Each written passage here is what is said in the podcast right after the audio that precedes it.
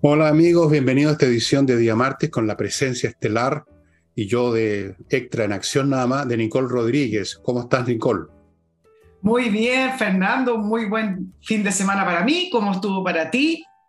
Igual que todos. Eso es lo excelente. Cuando uno es viejo, para uno lo mejor es que no pase nada. Cuando uno es joven, está esperando novedades. Esa es la diferencia entre ser viejo y joven. Cuando tocan el timbre, que digo yo, ¿quién viene a joder? Los cabros, en cambio, se entusiasman. Uy, ¿qué viene? ¿Quién llegó? Están tocando el timbre, mamá, hay que ir a abrir. bueno. a mí eh, me pasa que quiero novedades, pero de las buenas. No, no quiero esas novedades tuvimos una buena novedad el 4 de septiembre, reconozcamos. Tenemos que discutir también el tema Bolsonaro, Bolsonaro con este señor Lula, el guatón guachuchero. Tenemos otro tema muy interesante, que eso sí va a exigir que ustedes se suban a lomos de la alta matemática que les voy a explicar, un tema que se descubrió nada menos que en Kiev, esa ciudad que está en medio de la guerra. Pero antes de todo eso, les quiero recordar que este jueves tenemos en la Casa del Jamón, como de costumbre, ya todos los jueves, un espectáculo de flamenco. Les recuerdo a los que ya han ido, pero que se les puede olvidar que hay que reservar mesa para estar seguro de que van a estar súper cómodos en una mesa con comida, lo que ustedes quieran pedir. No, nadie los obliga a, tal o cual menú, lo que ustedes pidan, el trago, el vino que ustedes pidan, claro que hay que pedir, pues si no. y va a haber el número, va a haber flamenco, la gente está contentísima, está llenándose todas las veces y por eso les recomiendo, les aviso desde ya, mucho antes del jueves para que vayan reservando. Eso por un lado. Y por otro les cuento que esta edición, que es la última que hemos sacado, esta reimpresión, quedan alrededor de 90 ejemplares. Así es que eso se puede ir en dos, tres, cuatro días. Tuvo mi hija hoy día y me mostraba la velocidad con que la gente va adquiriendo este libro. Por algo será, yo creo que es un libro que fue bastante que bastante certero y creo que los hechos lo han estado demostrando, así es que si le interesa el tema del llamado estallido social, échele una mirada a esto y vea qué fue realmente el, el estallido social que ha servido para justificar toda clase de estropicios políticos. Y entramos en materia con Nicole. Yo creo que podríamos partir, si no te parece mal, Nicole, con haciendo un análisis de lo que pasó en Brasil ayer. ¿Qué le parece? Ok, nos vamos, nos vamos entonces con, eh, con Brasil. Bueno, en realidad el tema, el tema de Brasil, eh, con el resultado que obtuvo Bolsonaro y Lula, les voy a recordar, 48% Lula, Bolsonaro 43%, la noticia fue Bolsonaro, que es el presidente en ejercicio, principalmente porque las encuestas, ninguna le daba este nivel de votos al al presidente actual. Y por lo tanto el, resultado reflejó una adhesión muchísimo mayor a la que los medios de comunicación y las encuestas reflejaban.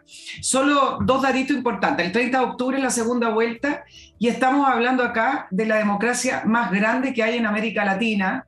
El padrón electoral es alrededor de 121 millones de, de personas. ¿Qué es lo que hizo Bolsonaro en, su estrategia electoral?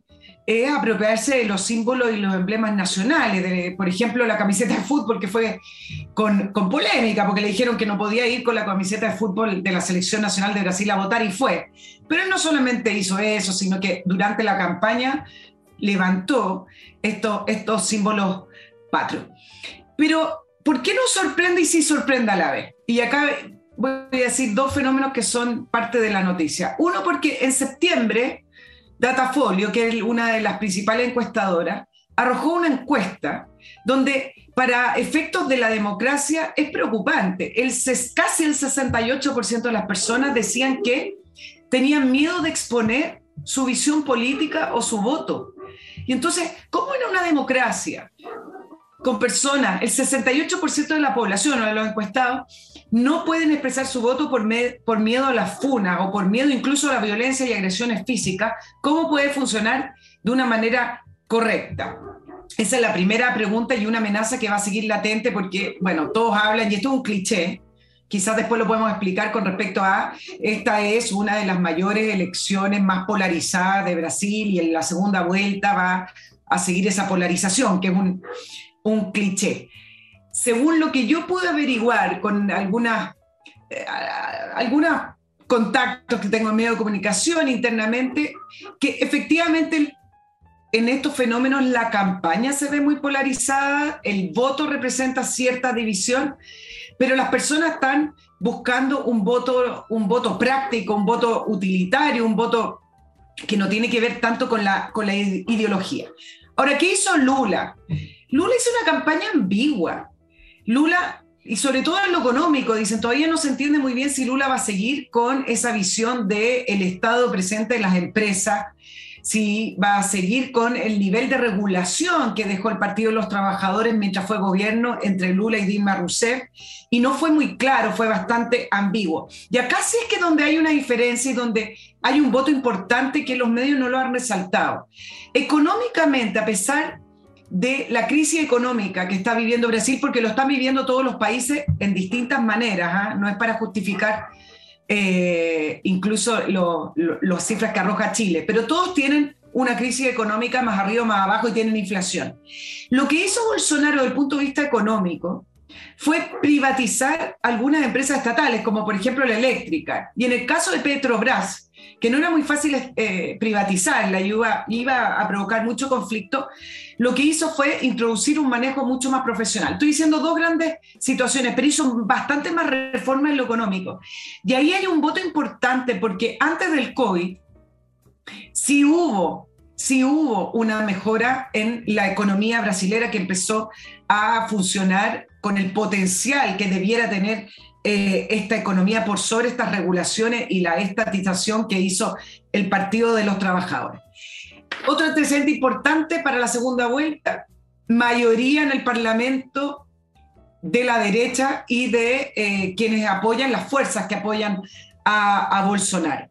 Pero ¿cuál es el fenómeno político, Fernando? Y acá te lo, dejo, no solamente el miedo de no expresar el voto, que me parece que es un fenómeno a, analizar, sino que también es que se instala, hoy día lo hablaba con un analista en Brasil, uno habla de Bolsonaro, habla de Bolsonaro, pero se instala ahora con mayor fuerza el bolsonarismo, si es que efectivamente existe algo como tal, que es una fuerza política nueva eh, y que le da una ventaja tremendamente interesante para la primera vuelta, porque para, para la segunda vuelta, porque él no debe hacer muchos cambios en su campaña, en cambio Lula tiene que hacer una campaña completamente diferente a la que está haciendo y que además reflejó en esta, en esta primera pasada la, el extravío que tiene la izquierda, esa izquierda que en algún minuto gobernó en esta primera ola de izquierda que hubo con, con, Lula, Dilma Rousseff, eh, Correa en Ecuador, etcétera, donde existía otro contexto y hoy viene esta nueva ola de izquierda en un contexto latinoamericano muy distinto, con una economía muy distinta y donde al final cuando alcanzan el poder no tienen un proyecto muy claro, sino simplemente decir o rechazar lo que hizo su antecedor. Don Fernando. Doña Nicole. Bueno, tú lo has expresado todo, la, cuestión política muy bien. Efectivamente, un gobierno va a ganar Lula claramente porque, salvo que haya otro, otra situación, porque tiene una diferencia importante y la tercera persona que tiene cuatro puntos, sacó 4% o algo así, creo, una señora que no sé qué representa, pero suponiendo que representara fuerzas de derecha, incluso si sumamos ese 4% completo, todavía no le alcanza a Bolsonaro. Así que probablemente Lula también va a recibir otros aportes, así que lo más probable es que el guatón gachuchero vuelva al poder en Brasil, pero con este Congreso de la derecha. Y me voy a concentrar en dos cositas de las que tú dijiste. Una, de esta polarización, y solamente para hacer la reflexión, amigos, de que la democracia, uno de los prerequisitos de la democracia es que no haya polarización. La democracia supone que la gente en un estado de ánimo eh, más o menos consensuado acepta el que gana y todo el proceso es llevado a cabo dentro de los márgenes de la civilidad, digamos, de cierta conformidad y aceptación mutua a las partes. Ese es el prerequisito de la democracia. Pero ese prerequisito a su vez supone otro prerequisito. Supone que la sociedad no está tan dividida, o si está dividida, algunas de las partes que más lejos están unas de otras, por ejemplo, las élites con los de abajo, no, no, no han llegado al extremo de que eso se manifieste en el ámbito político. O sea, los de abajo, por así decirlo, para ponerme en un caso extremo, aceptan su condición sin mayores alardes. Un poco como ha ocurrido en sociedades, nuestra sociedad hace 100 años atrás, cuando el campesinado simplemente aceptaba que estaban ahí y se acababa la cuestión. La política era un juego de las élites.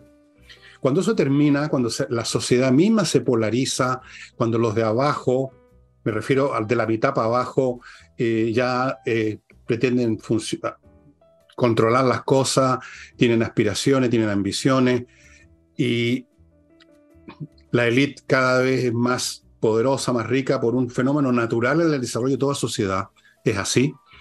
Entonces, esa polarización social de base se manifiesta en el plano psicológico, político, y finalmente pasa esto de que la gente, como lo hemos vivido acá en Chile también, em, ya no acepta el, triunfo del otro tranquilamente. ¿Tú te acuerdas? No, porque tú eres muy niña, pero yo me acuerdo de elecciones antiguas en que al otro día de la elección el espectáculo típico y la noticia en la radio y la televisión era la gente que había perdido una apuesta y se iban a tirar a una pileta y había ese ánimo un poco de carnaval. El que perdió, perdió, pero no pasaba gran cosa, nadie no odiaba a nadie y la vida seguía su curso. Ahora es muy distinto en todas partes del mundo. Tuviste lo que pasó acá con el triunfo, el rechazo, cómo están enfurecidos los, los de la prueba y nos trataron a todos de pelotudo, literalmente. Así que lo que pasa en Brasil es lo que pasa en Chile, lo que pasa en todos lados, incluso en Estados Unidos, donde también había mucho consenso, y sin embargo ustedes vieron en el año 19 situaciones como nunca antes se habían vivido. Esa es la primera cosa. Y la segunda, lo que tú decías que es muy vago, Lula, que no, no está claro qué es lo que ofrece. Bueno, la izquierda, por razones también históricas, ya no puede ofrecer, solo puede expresar. Expresar anhelo, expresar aspiraciones, expresar rabia, expresar resentimiento, pero no tiene nada que ofrecer porque ¿qué podría ofrecer? ¿Qué modelo? ¿El socialismo? ¿El comunismo? ¿Qué? Pueden inventar nombres como el socialismo bolivariano o el madurismo o no sé qué otra cosa, pero al final, al final eso no funciona. No funcionan esos modelos y entonces se tienen que mover como aquí se está moviendo también en Chile claramente, en un, en un ámbito en un limbo ambiguo, que no es ni chicha ni limonada, con muchos impuestos, con muchas cargas sociales, eso sí, pero sin cambiar la raíz misma del sistema del modelo de propiedad privada, porque saben ya que lo otro no funciona. Punto. Entonces se quedan en eso, la aspiración. Si tú le preguntas a cualquier miembro del Frente Amplio, ¿cuál es? Dibújeme o escríbeme en una hoja, en una carilla, cuál es el modelo de Chile por el cual ustedes están luchando, yo creo que a las tres líneas se queda con el lápiz entre los dientes. Claro, ahora hay, hay dos situaciones nuevas para, para Lula. Uno, que ya no cuenta con esa popularidad desbordante con la que contaba en su, en su primera etapa como presidente y después fue reelecto. Eh, si quiere ganar la segunda vuelta va a tener que hacer esfuerzos mayores. Antes bastaba con recorrer el país, levantar la mano, sentir que era parte del pueblo. Eh, eh, claro, ¿te acuerdas que a él le gustaba ir a almorzar a los sindicatos? Hacía todo una, un despliegue. Yo soy usted de, la galería. Bueno, ese Lula con ese nivel de popularidad ya no existe. Eh, va a tener que hacer otro tipo de esfuerzo. La, Igual que acá. dicen, oh". Igual que acá. Exacto. Exacto, se repiten los fenómenos con las particularidades de, de cada país. Y dos, también es un frenazo a esa a esa idea de esta izquierda mayoritaria en el continente, porque cuando uno ve las elecciones, se repite la pauta. ¿ah? Cuando uno ve la elección en Perú, por ejemplo, lo pegado que estuvo Fujimori de ganar el, en la segunda vuelta em, y de lo que ocurrió también en Colombia. Eh, si llegara a ganar Lula en segunda vuelta, lo que, las cifras van a arrojar lo mismo. Es decir, ya no es esa izquierda de la primera oleada que llegaban al poder con una popularidad gigante y con una cantidad de votos que le permitía hacer su programa a gusto y semejanza de sus pares. Por lo tanto, se repite también acá el fenómeno de, Lula en, relación a su, popularidad y la cantidad de votos que puede conseguir solo con su agenda propia de izquierda. Claro, y la razón de eso es súper simple, ¿no? Que hay una historia, las cosas van pasando y van dejando, van dejando antecedentes. En el principio, aquí yo nunca olvido esta famosa frase que la he repetido acá antes de Lincoln, que tú puedes engañar a alguna gente todo el tiempo, a toda la gente algún tiempo, pero no a toda la gente todo el tiempo. Haciendo una variante, uno puede esperanzar a la gente la primera vez, como hizo Lula, como hizo la primera vez Bachelet, como hizo en su campaña Boric, pero cuando se empieza a repetir el fenómeno de que estos gobiernos no entregan lo que prometen y se enredan nada más en corrupción y se enredan en vacilaciones y se enredan en torpezas como Boris lo, está haciendo día por medio en Chile, con toda clase de eventos, algunos bastante feos, como comenté ayer. Eh, evidentemente que el entusiasmo popular se empieza a desinflar y, cada vez ya la promesa suena más a falso, suena a moneda falsa. Y eso le sucede a la izquierda porque es un hecho objetivo que no pueden entregar lo que, ofre lo que prometen. Le pasó y le pasa a todos estos caballeros y hoy en día más que nunca porque hoy es más difícil engañar a toda la gente hay mucha más gente, en primer lugar, a, la cual hay que engañar. Es más difícil. La gente está más conectada, etcétera. Antes tú llegabas como los patrones de fondo y le decías a los niños, ya niñito, hay que votar por Amunategui, que es mi amigo.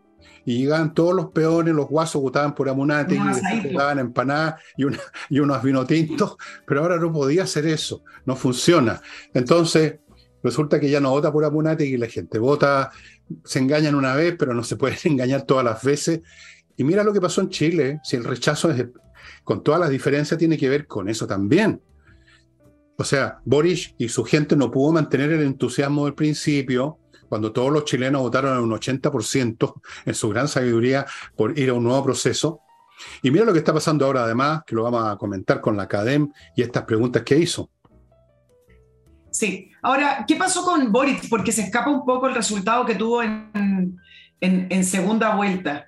Lo que pasa es que para que tú tengas esos resultados ajustados, como tuvo Fujimori en, Perú, como tuvo también la elección de Colombia y me voy a adelantar un poco también a la elección de Brasil. Falta todavía, hay que ver la campaña, pasan cosas en, mm. en, prácticamente 30 días, pero si llegara a ganar Lula, ahora, ojo que hoy día yo también leía algunas publicaciones en Brasil que no daban muy seguro como ganadora Lula y principalmente por las fuerzas políticas que ganaron en el Parlamento que podrían ayudar a que Bolsonaro consiguiera la, reelección. Pero como sea, ya no es ese triunfo que hablamos de la izquierda, ese, triunfo tan eh, de mayoría que ellos llaman, y a todo esto, si llegara a ganar Bolsonaro, también desinfla esta, esta proyección que se hizo de la, de la izquierda radical en Latinoamérica, que las cuatro principales o economía o los cuatro países más poblados de la región iban a estar en manos de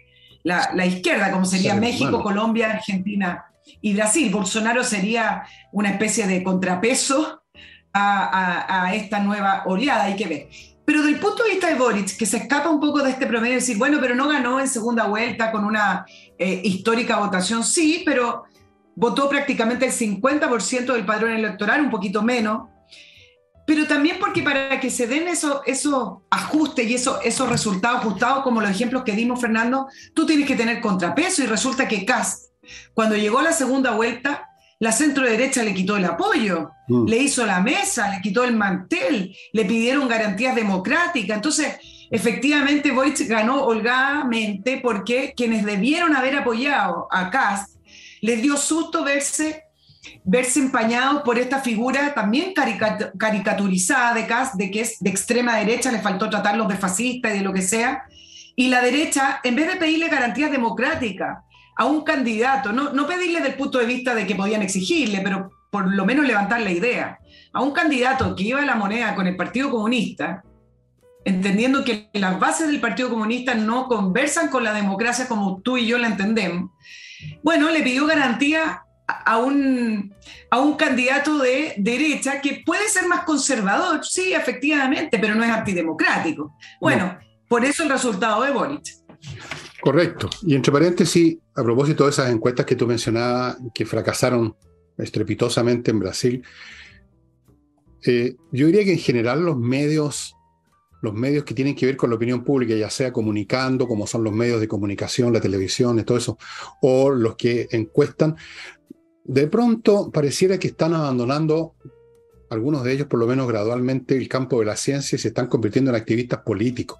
Uno empieza a entrar con sospechas ya de que, por ejemplo, los medios de comunicación están preocupados de informar la verdad, de informar los hechos, y de hecho no ocurre, es cuestión de prender la televisión, yo no la prendo, pero me dicen, y, toda la gente que aparece en los programas son claramente activistas, son activistas, o, muy, o muy cercano a eso, quedan pocas excepciones. Y uno empieza también a sospechar de estas empresas de encuestas, que más que estar midiendo lo que hay, están tratando de generar un resultado, porque lo de Brasil fue escandaloso, creo que le daban como 20 puntos de ventaja o poco menos a Lula y mira tú, tienen cuatro puntos de ventaja. En fin, eh, es bastante... Mira, tú, ¿Mm? el, tema, esto es una discusión que se ha dado siempre, por ejemplo, específicamente con los medios de comunicación, si es que son activistas o no. Y en Estados Unidos hay una tradición en que los medios de comunicación sí tienen una posición y tienen una línea editorial clara y a veces incluso apoyan a los candidatos. Hmm. Acá siempre hubo una tradición y esa falacia de que eran imparciales, de que finalmente ponían eh, de todos los lados, como se decía. Y me parece que los tiempos han forzado a que los medios de comunicación den su opinión en Chile. Yo voy a hablar puntualmente de Chile, porque en Europa vienen de vuelta y saben perfectamente, y hay declaraciones editoriales con que los medios final tienen posiciones políticas bastante claras. Y en Chile se ha dado ya llevamos dos elecciones en que se ha dado que las editoriales han tenido una posición, no como partido político o de un sector político, sino que una posición en los plebiscitos. Por ejemplo, con el, la última elección, Fernando, ¿te acuerdas que lo comentamos acá? La editorial de La Tercera y El Mercurio, perdonen que nombre esos dos diarios, pero son tradicionales, podrían nombrar otros. No, digo porque después me reclaman y me dicen, oye, no nombraste al otro, no nombré, pero no puedo nombrar a todos. el punto es que su... ¿Cuál es otro? me demoro todo el programa. El punto es que sus editoriales sí manifestaron una posición con respecto a la prueba de rechazo y dijeron que en sus editoriales que estaban a favor del rechazo. Yo creo que la tendencia va hacia allá. Yo creo que se puede hacer un buen periodismo incluso marcando una posición porque tú sabes desde dónde viene los comentarios, los análisis y la, y la información. No me parece ningún pecado. Absolutamente, y yo creo que tú eres un ejemplo de ese buen periodismo, como he visto en las críticas, en los comentarios, no críticas, de tu canal en YouTube, de que eres un excelente periodista, bueno, eso yo ya lo sé. Y naturalmente tú tienes una posición y todo el mundo la sabe, tú, está claro que no eres militante de la JJ, yo tampoco. Pero la cuestión es siempre... Pero tampoco somos militantes de otro lado. La, cuestión es siempre... No somos militantes, ¿ah? ¿Ah? No somos militantes, por lo demás. No, no, si uno puede tener las posturas que quiera, pero cuando habla, cuando comenta, cuando escribe, tiene que estar claro que uno está usando la razón y que esa razón está a disposición de cualquiera para examinarla. Eso es el punto, y los hechos están ahí. Yo creo que lo he, lo he hecho toda la vida. Creo que lo he hecho toda la vida. O he tratado no, no me, no me y tú también, y tú también, y los periodistas de verdad, yo creo que los pocos que queden, eh, creo que, por ejemplo, Cristian Bofil es un tremendo periodista de verdad, eh, Libardo Huitrago, estoy nombrando a los que recuerdo que son así, hay otros que no tanto, no los voy a mencionar, que son más eh, vacilantes, por decirlo fino. Eso se, se ha perdido porque, por lo mismo, volvemos al principio, por la polarización. Mira, llega un momento en, los asuntos humanos y en los asuntos políticos en que las cuestiones son tan, son tan críticas, las cosas que se resuelven, son tan vitales para las partes, que todo ese terreno intermedio de los buenos modales, llamemos, y de la imparcialidad y de la buena onda, ya como en una guerra, ya no tiene lugar. Es un hecho objetivo, no es una cuestión de maldad de nadie. Eh, es como en una guerra. En una guerra tú no tienes espacio, digamos, para ir a jugar al naipe con el enemigo o le disparas o te disparan, pero no, no va quedando otra cosa. Y en América Latina hemos llegado a eso y en todo el mundo. Lo de Estados Unidos muy interesante porque esa es una sociedad donde siempre se dijo que era la sociedad la clase media, pura clase media, pero no es verdad que es pura clase media y esa clase media se ha ido empezando a, a disminuir en su tamaño. Vean las cifras, estimado amigo, todo esto es materia de cifras. PGB, per cápita, evolución del per cápita en los años, cómo se comportan las distintas cohortes demográficas en la distribución del ingreso.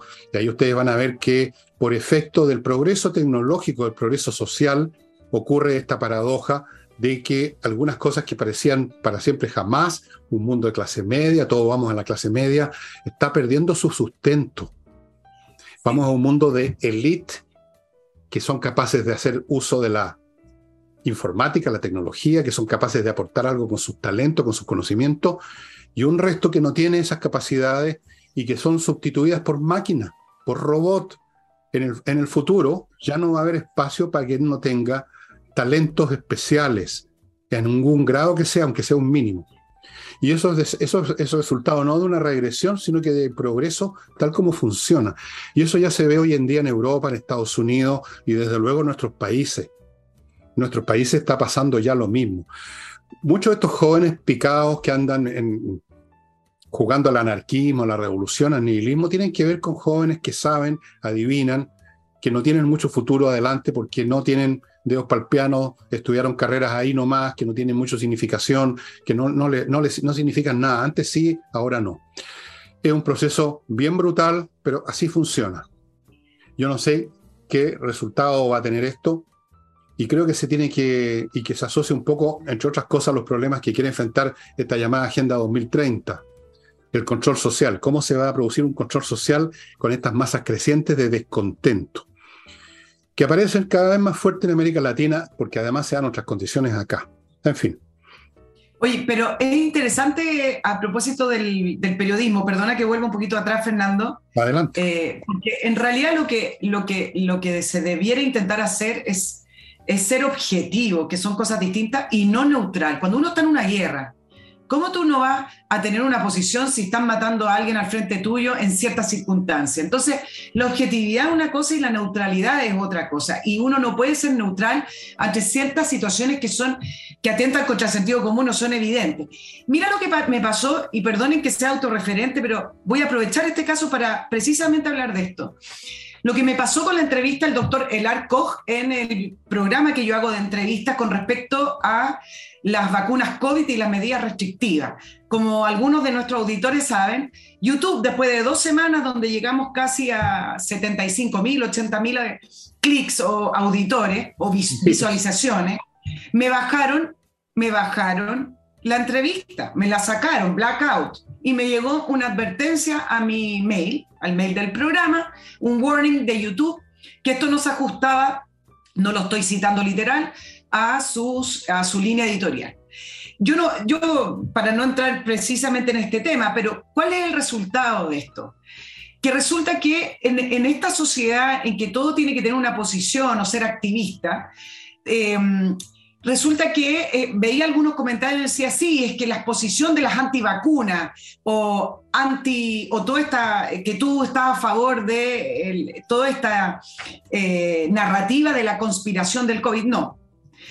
Poner a un doctor a entrevistar para que me dé una posición de un importante sector de la, de la ciencia un importante sector de la medicina, no solamente a nivel nacional, sino que mundial, que fue callado durante dos años para poner en evidencia otra mirada con respecto a las vacunas COVID y las medidas restrictivas, no tiene nada que ver con que yo como periodista o el canal tenga una posición anti-vacunas en plural, general, como si uno estuviera en contra de todo, o anti todo lo que sea COVID, porque esto es simplemente una conspiración mundial. Esto tiene que ver con poner a un doctor que tiene otro tipo de mirada a través de otras evidencias.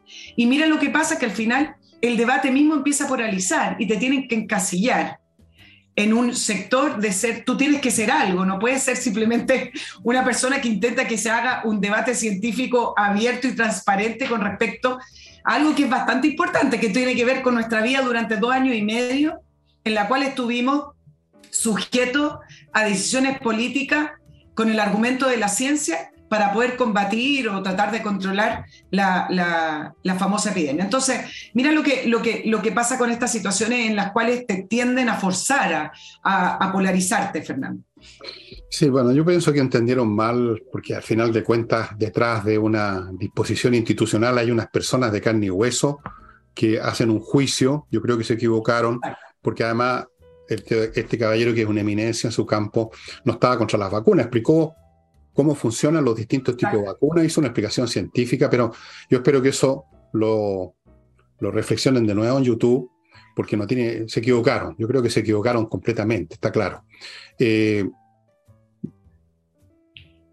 y ha pasado con otros youtubers también. Hay una serie de disposiciones. Eh, es así la cosa. Y yo creo que opera en estos casos, cuando se ocupan estos criterios, eh, otra vez aquí emerge el fantasma de la nueva situación que está viviendo el mundo. Una situación tan complicada y donde están involucrados tantos miles de millones de personas y los problemas son de una dimensión tan planetaria, que el tema de lo que sea la verdad empieza a importar menos que el tema de cuáles sean los efectos. Entonces, no importa que tú digas una cosa, dos más dos son cuatro, que es cierto, sino que si acaso decir cuatro pudiera producir un fenómeno social incontrolable, después pongo esto como ejemplo, entonces ya dos más dos no es cuatro, por una cuestión, como dijéramos, por causa mayor.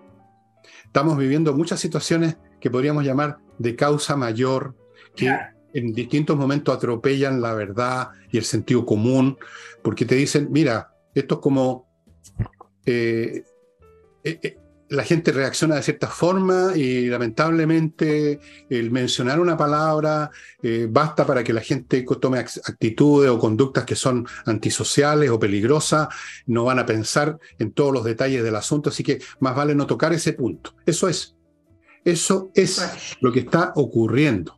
es la situación mundial en que vivimos. Vivimos en un mundo muy peligroso donde se han desatado fuerzas muy grandes y ya la cuestión de qué es lo que es la verdad, Cudes veritas, como preguntó Pilato, ya importa menos que la cuestión cuáles son las consecuencias. Yo me acuerdo en una parte de una famosa novela de Köstler, que creo que se llama La Hora 25, donde el tema central ahí me parece que son los, los famosos juicios de Moscú en los años 30, en que el, condenado, el que iba a ser finalmente ejecutado, conversa largas horas con su interrogador, y el interrogador le explica esta lógica de que no importa la verdad, sino que importa el efecto. El efecto. Si usted no tenía el propósito de, al decir tal cosa, de poner en mala posición al Stalin, no importa, porque va a producir ese efecto. Esa es la lógica que reina ahora y hay que asumirla, como hay que asumir el regatón y hay que asumir el rock pesado, supongo. Y ahora voy, estimados amigos, todo el tiempo que usted quiera, pero, de... I'm sorry, dear. Vamos con mi primer sponsor de hoy, que es este líquido que mata virus, mata bacterias y que viene en estas nuevas presentaciones, Be Esto ya les he mostrado, es ideal porque aparte que es el más efectivo para destruir bacterias y virus, es completamente inocuo para nosotros y me lo podría echar, miren, me lo voy a echar en la cara. No pasa nada, no pasa nada. Está hecho con un componente activo que es el mismo que tenemos en nuestro sistema celular. No nos pasa absolutamente nada, pero si yo tenía un virus, una bacteria aquí andando en mi cara, bailando flamenco en mi cara, ya murió es ideal, estimados amigos. Aquí tienen otra presentación, es la misma cosa, un vaporizador con varias posiciones para vaporizar, tirar un chorrito. Bueno, ustedes conocen estas maquinitas. Este es un producto ideal y tiene que formar parte ahora del stock habitual de una casa, así como tenemos cloro para la ropa y detergente, tener estos elementos contra virus, contra bacterias, porque a propósito de nuevas épocas, estamos viviendo una época en que las epidemias y las plagas van a multiplicarse más porque somos más esta es otra vez una situación derivada del aumento de la población y de todos los cambios que han habido en este mundo. P-Light. Se compra ahí en la dirección que ustedes están viendo. Continúo con actualiza tu reglamento.cl, el sitio donde hay un grupo de profesionales que está listo para actualizar su reglamento de condominio de edificio, ponerlo al día con la nueva ley, que no es una tarea banal, no es tarea fácil, hay que ponerla en manos de profesionales. Sigo con inviertanusa.cl, la empresa que se encarga de facilitarle totalmente la inversión en ese país, incluso ofreciéndole oportunidades de inversión que usted quizás no conozca. Tienen ellos un portafolio con 3.500 franquicias, otro portafolio con muchísimas eh, opciones inmobiliarias en Estados Unidos, le abren cuenta corriente en banco norteamericano, le consiguen crédito, lo asesoran para formar sociedades comerciales, incluso le pueden conseguir la visa residencia, todo en inviertanusa.cl, una empresa chilena norteamericana, listo para llevarlo a Estados Unidos en brazos. Sigo con Ángel Hey, un corredor distinto a todos los demás, corredor inmobiliario me refiero. Un corredor inmobiliario que su personal se dedica de verdad a un pequeño paquete cada uno de ellos de propiedades. La corredora no está echada para atrás esperando que lleguen y lleguen casa y departamento, si se juntan y se juntan y ellos no mueven un dedo esperando que igual se va a vender alguna y vamos a agarrar comisión. Ellos salen realmente a hacer la pega y la hacen y la hacen más rápido que los demás por lo mismo. Ángel Hey. Y termino este bloque con miclimo.com la mejor climatización disponible en Chile para su casa, para su oficina. Se lo doy garantizado personalmente. Amigos, ya le he contado todas las veces la cantidad de ventajas que tiene. Silencio, funciona en verano, funciona en invierno, gasta muy poco, no hay humareda, no depende del gas. Perfecto. miclimo.com. Dos premios internacionales. Nicole, ¿qué quería usted decir? No, solo muy cortito para, cerrar ese tema. Dile, nomás. Vamos a llegar al otro tema. no, no, para ir avanzando. no, solo decir con respecto a, las redes sociales, por ejemplo, en el caso de YouTube, de Twitter, que tienen toda la libertad para poder determinar qué cosas se ponen en su plataforma si es que ellos quieren y tener guidelines, como ellos dicen. No hablan de línea editorial, sino que guidelines, guía. Eh, en, eso también eh, respaldaron el cancelar la cuenta de Trump. Pero ellos pueden hacer eso no declarándose como una red abierta en el cual abren el espacio para una discusión pública sin censura. Es decir, tú puedes ser quien quieres ser, pero no declares ser otro tipo de persona o otro tipo de, de, de medio. Finalmente, el, hecho de tener guidelines o de tener un comité que evalúa los contenidos, al final lo que hace y lo que va a terminar haciendo de estas redes como YouTube o de Twitter y otras, es transformarlas en un, en un medio privado como cualquier otra. No estamos en eso todavía, pero van a atender a eso, porque si, si finalmente ellos van a dirigir el debate, se supone que ellos simplemente prestaban esto para que el resto de la, debatiera, pero si ellos lo van a dirigir, entonces van a terminar convirtiéndose, o ya lo son, en un medio clásico. Bueno, vamos a ver, en todo caso, todo el tiempo hoy en día con las tecnologías aparecen nuevas, nuevas plataformas, nuevas maneras de comunicación. Y te dicen incluso en los mismos youtubers, mire, esto que, que quiero mostrarles, estoy pensando en un youtuber de Ucrania, muy bueno, y cuando quiere mostrarte algo, pero no lo puede mostrar ahí porque también hay una guideline que tú no puedes mostrar ciertas escenas un poco mórbidas de una guerra, te dicen, vaya a, este otro, esta otra plataforma a verla, y ahí están. O sea, es bien difícil hoy en día controlar ninguna cosa porque los medios tecnológicos son muy potentes. Esa es una de las razones por las cuales es tan difícil controlar a la gente. Si tú antes cerrabas un diario o, te tomabas una radio, el típico golpe militar, se tomaban las radios y quedabas en pelota, te quedabas totalmente a discreción del bando número 3, digamos, y se acabó. Ahora la gente se comunica de un millón de maneras distintas. Hay algunos gobiernos que intentan controlar eso también y de repente dificultan la comunicación, como está pasando en Rusia. Se cierran algunas, algunas plataformas, eh, emiten sistemas para parar las ondas radiomagnéticas, o sea, claro, las ondas de radio, todas son ondas de radio, todos estos sistemas. Pero igual se cuelan noticias, salen noticias y entran noticias porque es muy ubicuo es muy ubicua la tecnología. Yo, yo he visto cosas que probablemente Putin no querría que nadie viera fuera de Rusia, pero se ven porque salen por todos lados. Es como una filtración gigantesca. Entonces, no se puede parar. No se puede parar. Y a propósito de eso, de Ucrania y Rusia, quiero contarles que Ucrania está en este momento saliendo exitosa de su tercera contraofensiva. Primero fue esta sorpresiva en Kherson, no en en la de arriba, Kakrov, Kakrov. Segundo, Isium, estoy tratando de acordarme los nombres que están en, el idioma ucraniano, que yo no, todavía no lo, no, lo, aprendo, estoy en eso. Segunda ofensiva que también fue un desastre para los rusos. Y ahora hay una tercera que empezó ayer en la noche, en el sur del frente, que es un frente muy grande, hacia Kherson.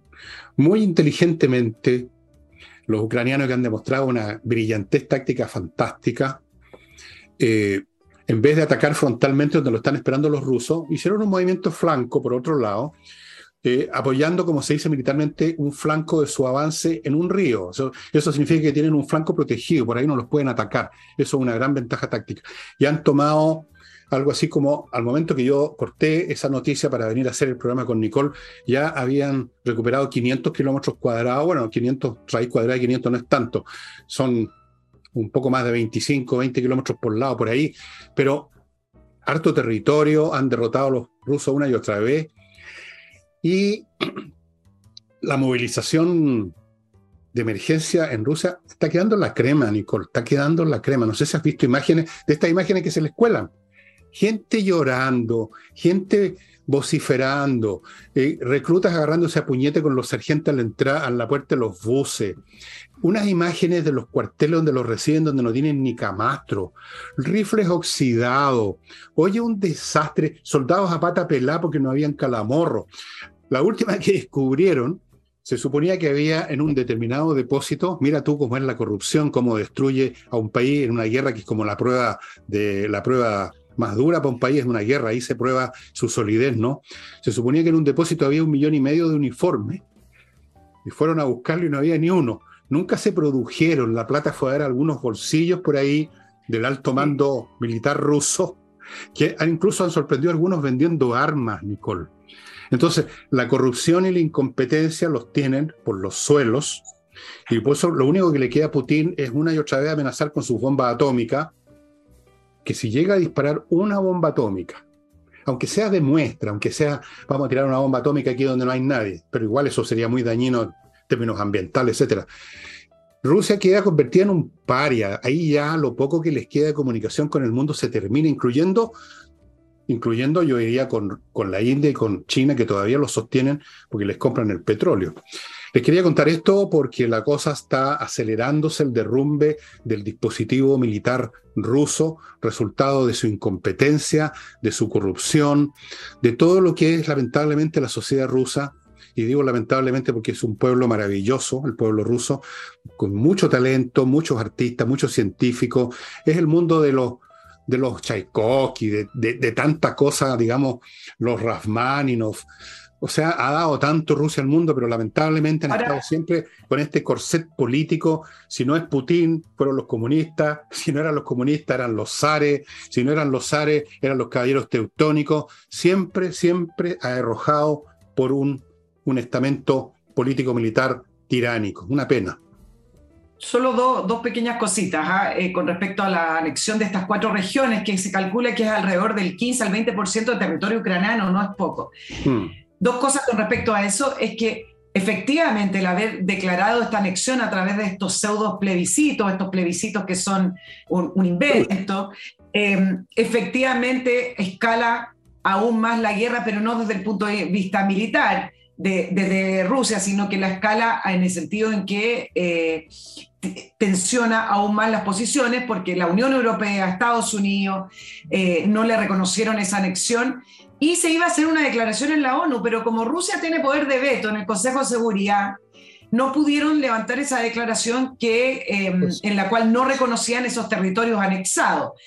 Eh, China e India, quienes también están en el, en el Consejo de Seguridad, eh, no votaron, es decir, se abstuvieron, no tuvieron un voto a favor ni en contra, pero efectivamente termina siendo una escalada. Pero por otro lado, el hecho de que Putin recurra a este sistema de estas lecciones truchas también demuestra su debilidad militar, en esta necesidad de demostrar que fue la gente, el pueblo de esa zona que quieren anexarse a Rusia y no hacerlo como, se, como corresponde en una guerra, no sé si corresponde la palabra, sino que realmente ganarse esos territorios desde el punto de vista militar. Y el último eh, detalle que, mm, que no es detalle, pero un dato con respecto a este reclutamiento y este llamado y este, al final, em, llamado a las personas a integrar las Fuerzas Armadas rusas, ya surgieron algunas, algunas informaciones en el, en el, sentido de que Putin está utilizando a las minorías étnicas para poder integrarlas forzadamente en el ejército y reclutarlas y obligarlos a pelear, pero al final terminan siendo carne de cañón. Por ejemplo, hablan de una, porción importante de mongoles, pero hay otras minorías étnicas, con gente mayor de edad. Entonces hay hoy también una idea de que se produzca una investigación de la ONU con respecto a estas minorías étnicas que Putin está utilizando para reforzar sus fuerzas armadas. Hoy día había una, una, intercepción de una conversación, una conversación telefónica entre un soldado ruso y su señora. Hay muchas, ustedes las pueden buscar también. Claro, hay que entender lo que están diciendo. Y la señora le contaba al soldado que esto que dices tú, el reclutamiento, lo tratan de hacer además, además aparte de, sobreusar estas minorías étnicas, en pueblos chicos ¿ah? que tienen poco acceso al mundo. Y decía la, la, señora que en cierto pueblo se habían, había sido como una racia, o sea, no es que abrieron una oficina de reclutamiento, sino que llegaron ahí y habían vaciado, se habían llevado a la mitad del pueblo, poco menos, hombres, jóvenes, viejos, viejos, bueno, ellos, militarmente un hombre de 60 años, incluso un hombre de 50 años un poco viejo, no por una cuestión física, eh, por una cuestión mental. Eh, no sé si ustedes saben, por ejemplo, que en las fuerzas aéreas de todo el mundo prefieren a, a la gente muy joven porque son los que tienen, por así decirlo, la inconsciencia de volar cuestiones tan espantosas como un avión a retropropulsión a velocidades hipersónicas. Eh, hay que ser joven para ir a la guerra, para obedecer órdenes, para enfrentar tantos peligros. Eh, la gente mayor, digamos, como que se van corriendo, ¿no? No son buenos soldados. No es un tema físico, un tema de que no, mejor no. Déjenme, yo pelo las papas y ustedes vayan a disparar. Un poco eso. Le pasó a Hitler con sus propios alemanes, a pesar de todo. Los viejos se corrían, pero grosso. Entonces, lo que tú estás diciendo, eh, le está resultando para atrás el asunto, o sea, generó otro problema se generó otro problema Putin con esto del reclutamiento. Oye, ¿nos vamos a la actualidad nacional un poquito? Claro, por supuesto. tenemos y tuvimos visitas ilustres, nos visitaron de España. Uh, eh, muy ilustre. Estuvo muy ilustre, estuvo Pablo Iglesias, eh, expodemos en una charla en la Universidad de Chile, ya me voy a referir a ella, y Cayetana Álvarez, la diputada del Partido Popular. Pero voy a diferenciar las dos visitas. Uno viene a reforzar el, discurso, a reforzar y darle ánimo, a hacer una arenga al proyecto político del gobierno del presidente Boric y del Frente Amplio, y la otra viene a decir lo que no se atreve a decir la centro derecha, son situaciones muy distintas. Eh, pero voy a hacer dos comentarios. A mí todavía me sorprende cómo acá no llama mucho la atención que vengan desde afuera, que vengan extranjeros, que vengan en este caso españoles a analizar nuestra situación política y que definan a nuestros ciudadanos chilenos y que puedan hacer interpretaciones de ese voto de, rechazo de casi el 63% y, y, de la prueba, así con, con, descripción de lo que quieren los ciudadanos chilenos. Eso a mí todavía me, me sorprende cómo en Chile escuchamos a los extranjeros hablando de nuestras propias realidades. Dos, con el caso de, de, Pablo Iglesias, uno puede simplemente eh, rectificar que tienen el mismo discurso y la misma mirada Pablo Iglesias, el Frente Amplio y el presidente eh, Boric.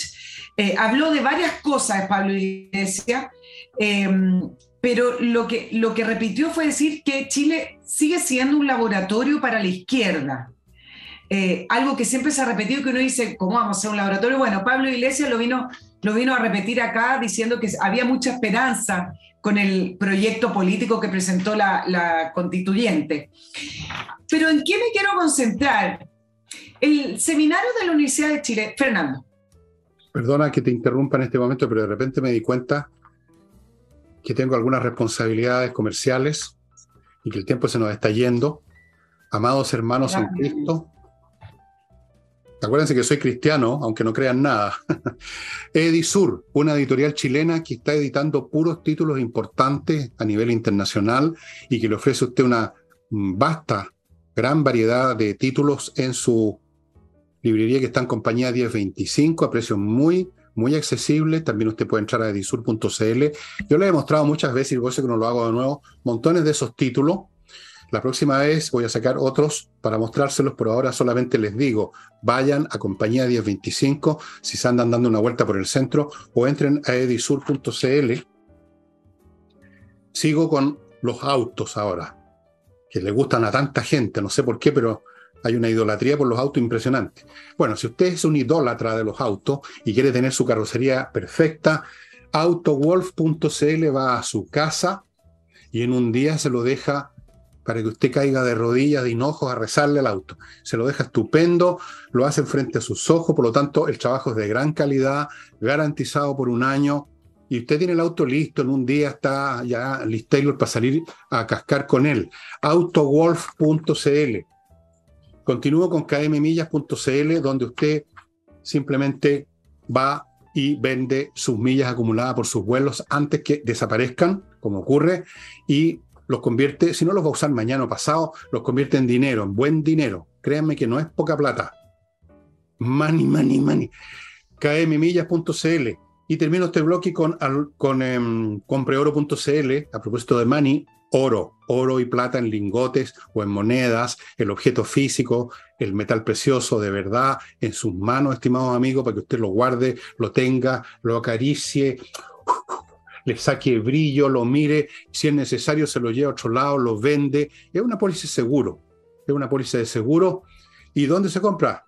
compreoro.cl o en su local en Alonso de Córdoba 5870, oficina 213 y si usted vive en Iquique, vaya a la zona franca y está con precio duty free. Y volvemos con Nicole. Sí, me voy a concentrar con el tema del seminario al que vino Pablo Iglesias después de otra entrevista. Tengo miedo, antes que entres a ese seminario, de ese personaje que yo encuentro un personaje tóxico, desagradable, exaltado, un, un insolente, de mucha hormona y poco seso, por lo que yo he podido leerle lo que ha escrito. Y antes de, como un pequeño paréntesis, la última encuesta de CADEM respecto al tema del plebiscito, quiero decirles una sola cosa, que ya el 51%, según esta encuesta del público, antes que los señores políticos continúen con su tratativa y sus negociados, la gente quiere que les pregunten si quieren una, un nuevo proceso o no, pues. Y como los políticos hablan tanto de la democracia y del pueblo, bueno, pregúntenle, ¿quieren ustedes un nuevo proceso o no? No lo olviden. Eso. Y dale nomás ahora con Pablo si querés. Sí, pero te puedo, te puedo complementar. A mí, cuando uno va viendo la, tendencia con respecto al, a si quiere la gente un, nuevo, una nueva convención o una nueva, una nueva constitución, la gente en general tiene esta ambivalencia de decir que sí quieren una nueva constitución porque se, se instaló pero la gente no quiere una nueva convención. Entonces estamos en un entuerto y estamos en un enredo que fue producido por nuestra clase política, porque cuando uno revisa las encuestas anteriores al 19 de octubre, nunca fue una prioridad cambiar la constitución, pero ya estamos en esto. ¿Y en qué estamos finalmente? Mira cómo ha ido eh, transitando la, la discusión, Fernando.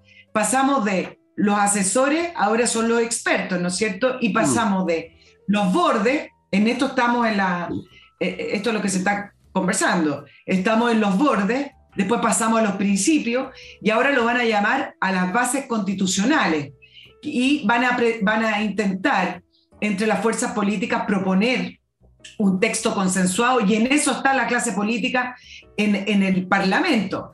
Ahora, en la medida en que más leo y cuando en la medida en que más avanza esto, uno se da cuenta que es muy difícil, salvo los cambios que van a ser prácticos, como por ejemplo el número de constituyentes, con estos mismos principios constitucionales, eh, la representación de los escaños reservados, es muy difícil que se haga un proceso distinto al que ya hicimos, porque simplemente no saben qué ofrecer, no hay otra manera. El, mundo político eh, entró en este, en este enredo y no tiene cómo salir. Entonces, ¿qué va a pasar? Que vamos a caer en un nuevo proceso con las mismas discusiones que ya vimos, pero que ese proceso va a tener bordes un poquito más amplios. Porque también les recuerdo que el antiguo proceso sí tenía bordes. Chile, Estado unitario, respeto a los tratados internacionales y respeto a las sentencias judiciales. Entonces, yo veo que de a poco cada vez más personas, incluso en el mundo empresarial, que han estado bastante de la línea de cambiar la constitución, cada vez uno ve más declaraciones en el sentido de que estamos perdiendo el tiempo. Chile está perdiendo el tiempo. Y eso es verdad, porque tenemos urgencia y se están creando nuevas urgencias. Y nadie las está atendiendo. El presidente Boric estaba en el desierto proclamando el desierto florido como patrimonio y santuario de la naturaleza porque es una deuda histórica como si fuera lo más importante. ¿En serio? ¿Qué cosa más? Citó un poema, un poema de, ¿Pero lo hizo con la boca o con otra parte de su cuerpo? Porque no, lo hizo, no, lo citó bien. cariñoso. sí. No, lo hizo bonito, lo hizo bonito, cariñoso y amable y romántico. Muy bien. Oye, eh, no puede haber ningún consenso, pues. ¿Qué consenso va a haber cuando hay posturas tan distintas? Eso es imposible. Lo único que puede haber es cantinfleo. Lo que tú mencionaste, estos cambios de palabra. El asesor ahora es un experto. Eh, en vez de hablar de límites, los ciúticos inventaron esto de los bordes. El, cantinfleo, pues, ¿por qué no? Pues, no, señor. Eso es cantinfleo. Y es un cantinfleo que deriva no de que estén enredados, en el sentido, a pesar de que se enredan fácil porque son de mediocre para abajo casi todos ellos, pero fuera de eso, hay un cisma objetivo entre posturas que no se puede consensuar simplemente sentándose en una mesa. Si el consenso en el fondo es una palabra bien engañosa porque hace pensar a la gente que es algo a lo cual se llega simplemente sobre la base de la voluntad de las partes. No, no es así.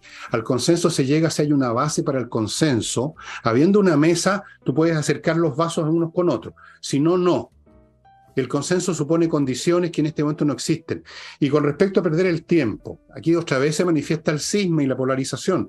Para nosotros perder el tiempo es no avanzar en lo económico. Para ellos perder el tiempo es no avanzar en la revolución. Tenemos distintas concepciones del vector temporal. Para ellos el tiempo es la revolución, acelerar o más rápido, más lento, para que la gente nos alcance. Ese es su vector de tiempo. El nuestro, que haya inversión, que haya producción, que se recuperen las pegas, eso es un vector que a ellos no les interesa. Ni siquiera puede haber consenso en el concepto de tiempo y espacio, diría yo. Nada. Somos mundos apartes ellos y nosotros. Lo único que puede pasar entre ellos y nosotros es que dirrimamos esta diferencia con los votos o de otra forma. Yo espero que con los votos. Pero tú ves que cuando se dirime con los votos, como pasó el 4 de septiembre, precisamente porque hay esta separación tan brutal, la parte que perdió no lo quiere aceptar de ninguna manera. Y hacen como que no existió ese voto y siguen en la misma, y a lo más ofrecen que van a ir más despacito. Claro, mira, ¿tú sabes cuál es uno de los principales nudos para que esta mesa eh, política para poder sacar adelante el nuevo proceso constituyente avance, el sistema electoral. Y eso te lo refleja todo, porque en el sistema electoral se, juegan la composición del órgano. Y en la composición del órgano está finalmente el gallito de poder. Entonces, cuando uno se da cuenta que al final esto es Antiguamente eh, habían otras fuerzas, ahora están las actuales fuerzas. Ahora, si hay actores nuevos, y acá va a ser interesante ver de qué manera juegan. El Partido de la Gente, por ejemplo, que es un actor nuevo en el Parlamento y que además están solicitando que lo incluyan porque no lo están incluyendo, ellos piden un plebiscito de entrada decir, y preguntar a la gente si quieren este nuevo proceso. Y el Partido Republicano, que dice, cambiamos la constitución, pero hagámoslo a través de reformas en el Congreso, de las reformas que necesita la actual Constitución.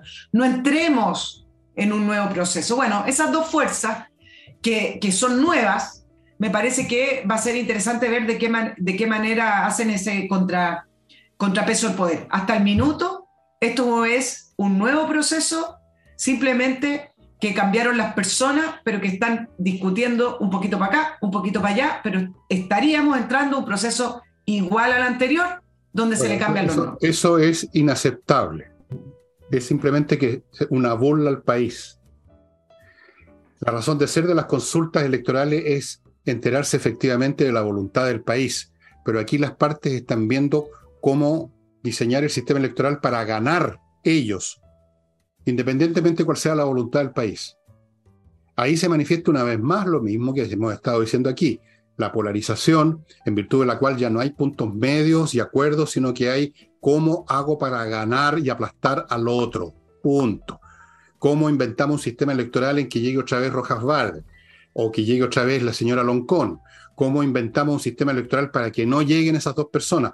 Ya ves tú, aquí lo que se trata es de ganar y no de respetar o de oír a ese pueblo al que siempre mentan y se arrogan como representantes y no lo son.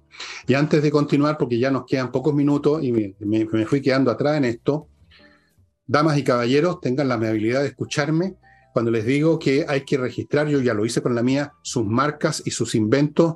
Yo inventé la rueda, pero todavía no la he registrado porque soy tan despelotado registrar sus marcas, estimados amigos, con patriciastocker.com. La va a registrar, la va a proteger, la va a defender, la va a renovar. Es muy importante. Continúo con Conserva tu Plan, un buffet que se encarga de conservar el plan que usted tiene con la ISAPRE siempre que fue, fue contratado antes del año 20 y si tiene algún problema con ISAPRE, que le están pidiendo más plata o le quieren bajar el plan, póngase en contacto con Conserva tu Plan, no le va a costar un peso y podría ganar. De hecho, han ganado muchos juicios, como mil, y a usted no le cuesta nada, así que puede probar sin ningún costo.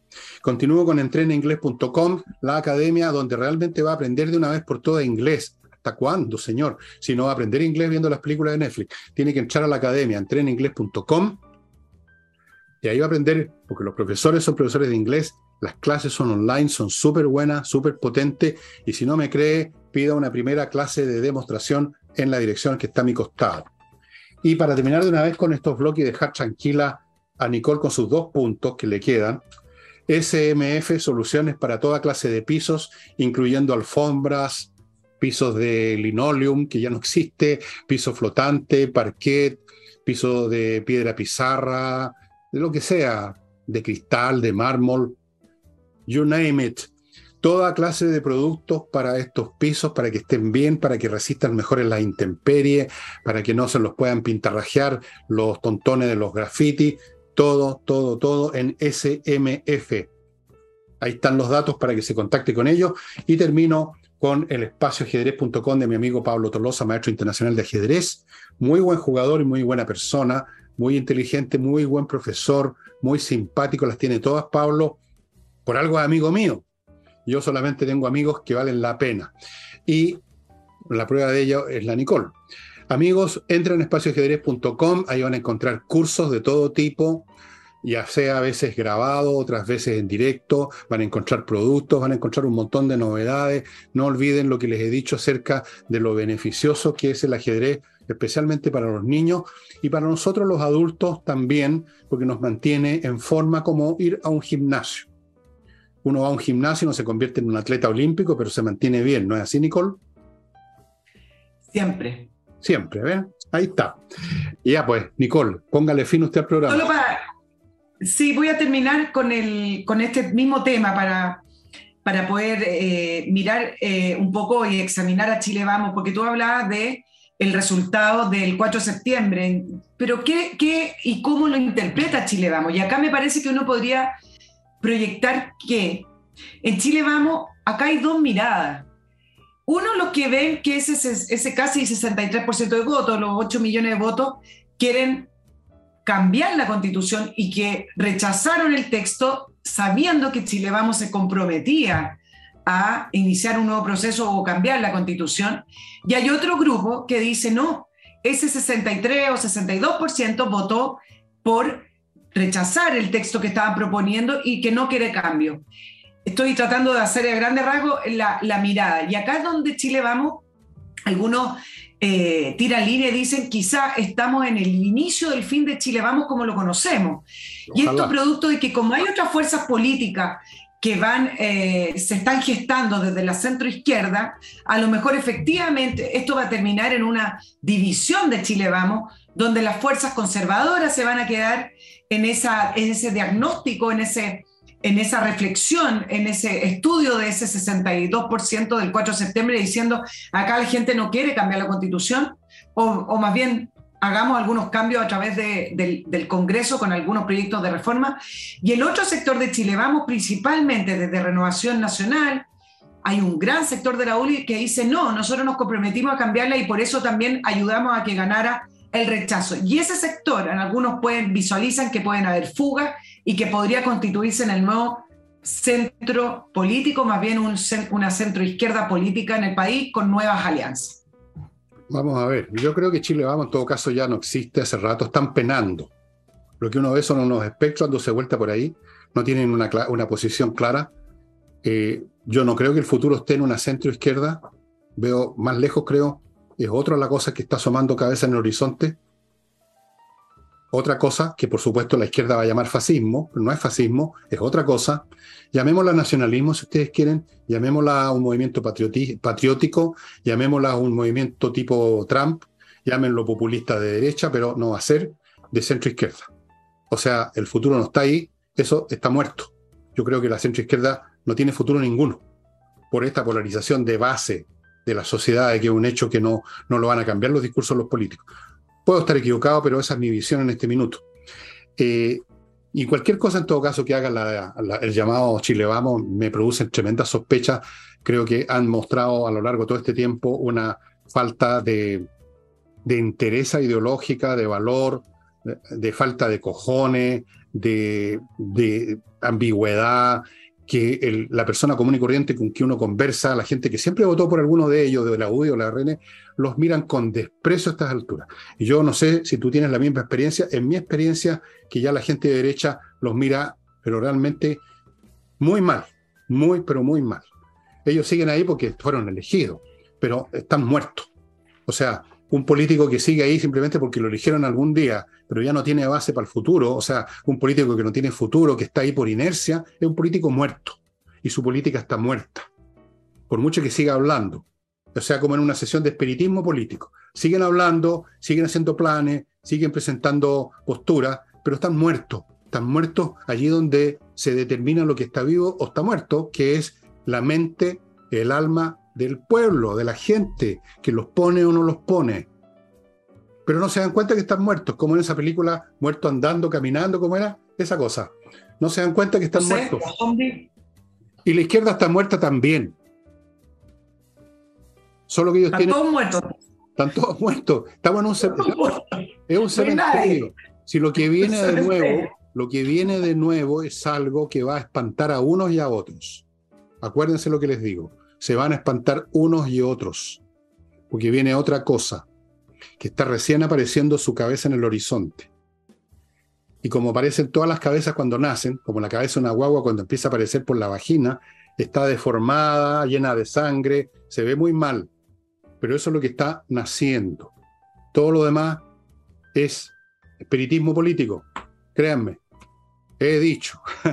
y con eso, estimados amigos, termino esta sesión de espiritismo con Nicole y mm, la verán de nuevo este jueves y me verán a mí mañana y todo el tiempo hasta que yo pare las patas, que no me falta tanto, pero en fin, mientras dure, el Villegas va a estar aquí con ustedes. No, no, no, no terminé lo de, lo de Cayetana ni de Pablo Iglesias, así que lo vamos a hacer para el próximo programa. Si quieres terminarlo, tres minutos. No, no, voy a alcanzar mucho con Pablo Iglesias, voy a aprovechar porque él habló de los medios y me parecía importante mencionarlo porque en el seminario que vino a la Universidad de Chile, eh, el nombre del seminario por lo demás se llamaba Medios de Comunicación y Conflicto Político, él eh, aprovechó de volver a levantar el relato con respecto al acoso mediático y a la fake news. Incluso eh, reforzó, reforzó esta idea de que ganó el rechazo en el 4 de septiembre producto de la fake news y de esta conspiración de los medios de comunicación que son de la derecha tradicional y de la derecha conservadora chilena, lo vino a decir acá en el mismo medio, pero lo que me parece relevante es que él plantea que la izquierda debe comprender eh, que tiene que tener un proyecto de ley para eh, ayudar a producir una correlación mediática, así lo llaman, de fuerzas en el ecosistema mediático. Entonces él propone, y por, qué me parece relevante? Porque es muy similar a, a, lo que el gobierno sigue trabajando con respecto a la ley de medios de la cual no ha renunciado. Iglesias dice que se debe de dividir este ecosistema un tercio en medios privados un tercio en medios estatales y un tercio en medios comunitarios. Ambos últimos con aportes estatales y da una serie de, da una serie de, argumentos y, bueno, profundiza un poco más que yo, pero el punto es que no hay que olvidar que el gobierno sigue trabajando en su ley de medios. Ah, eh, con esta excusa de la fake news y con respecto al, control de la narrativa que ellos esperan, eh, le da un argumento perfecto para poder al próximo año, porque este año entiendo que no es prioridad, sacar adelante esta ley de medios, que es la misma ley de medios, con algunos cambios que tenía el ex candidato Jadwe. Bueno, si dijo todo eso, probó taxativamente que es un imbécil, que no ha abierto nunca un diario chileno para ver qué, en qué realmente y en cuál fue el contenido de los diarios todos estos últimos años, que no tiene idea y que por supuesto tiene un proyecto totalitario, porque esos dos tercios se convertirían, serían los dos tercios, digamos, de la izquierda, y al otro tercio después lo convertirían en un cuarto, después en un quinto, y luego en, nada, en un cero. Es un totalitario de poca inteligencia, un repetidor de viejos esquemas fracasados y lamentablemente tiene de, discípulo nada menos que el presidente de la República. Esa es la parte trágica. La única parte importante de Iglesia es que ha conseguido audiencia entre los poco inteligentes líderes de la izquierda latinoamericana. Bueno, por eso que lo tienen de asesor, lo han tenido, todos ellos, todos ellos. Eh, se mueven en su propio mundo de tonterías, de anacronismo, de resentimiento, la derecha con fake news. Oye, si vimos fake news en la época del 19 adelante fueron las fake news que venían de la izquierda. ¿Te acuerdas de eso? De que andaban helicópteros disparando en los techos. Ahí tiene fake news, señor, señor Iglesias. Vuelve a su país. Espero que se haya vuelto ya porque vamos a respirar mejor. En, en el país no, no lo escuchan mucho. A Cayetano la dejamos para el próximo jueves. El Cayetano, el próximo jueves, Nicole nos va a presentar una exhaustiva y completa interpretación bíblica. No, pero... Ya. Fíjate qué interesante, sí, porque ella, como te decía al principio y con esto termino, a diferencia de Iglesia que viene a reforzar lo que dicen en el gobierno y en el oficialismo y en el Frente Amplio, Cayetana Álvarez viene a decir lo que la derecha no se atreve a decir y lo dice bastante claro. le levanta el proyecto político. Cuando tú dices esto, lo único y lo último que quiero decir ya es para, empezar a asustarse que viene una exposición más o menos contundente. Bueno, no, hable todo lo que quiera. Estimados amigos, eso sería todo. Nos vemos el jueves otra vez con Nicole y mañana conmigo solo me tendrán que aguantar si quieren. Sería todo por hoy.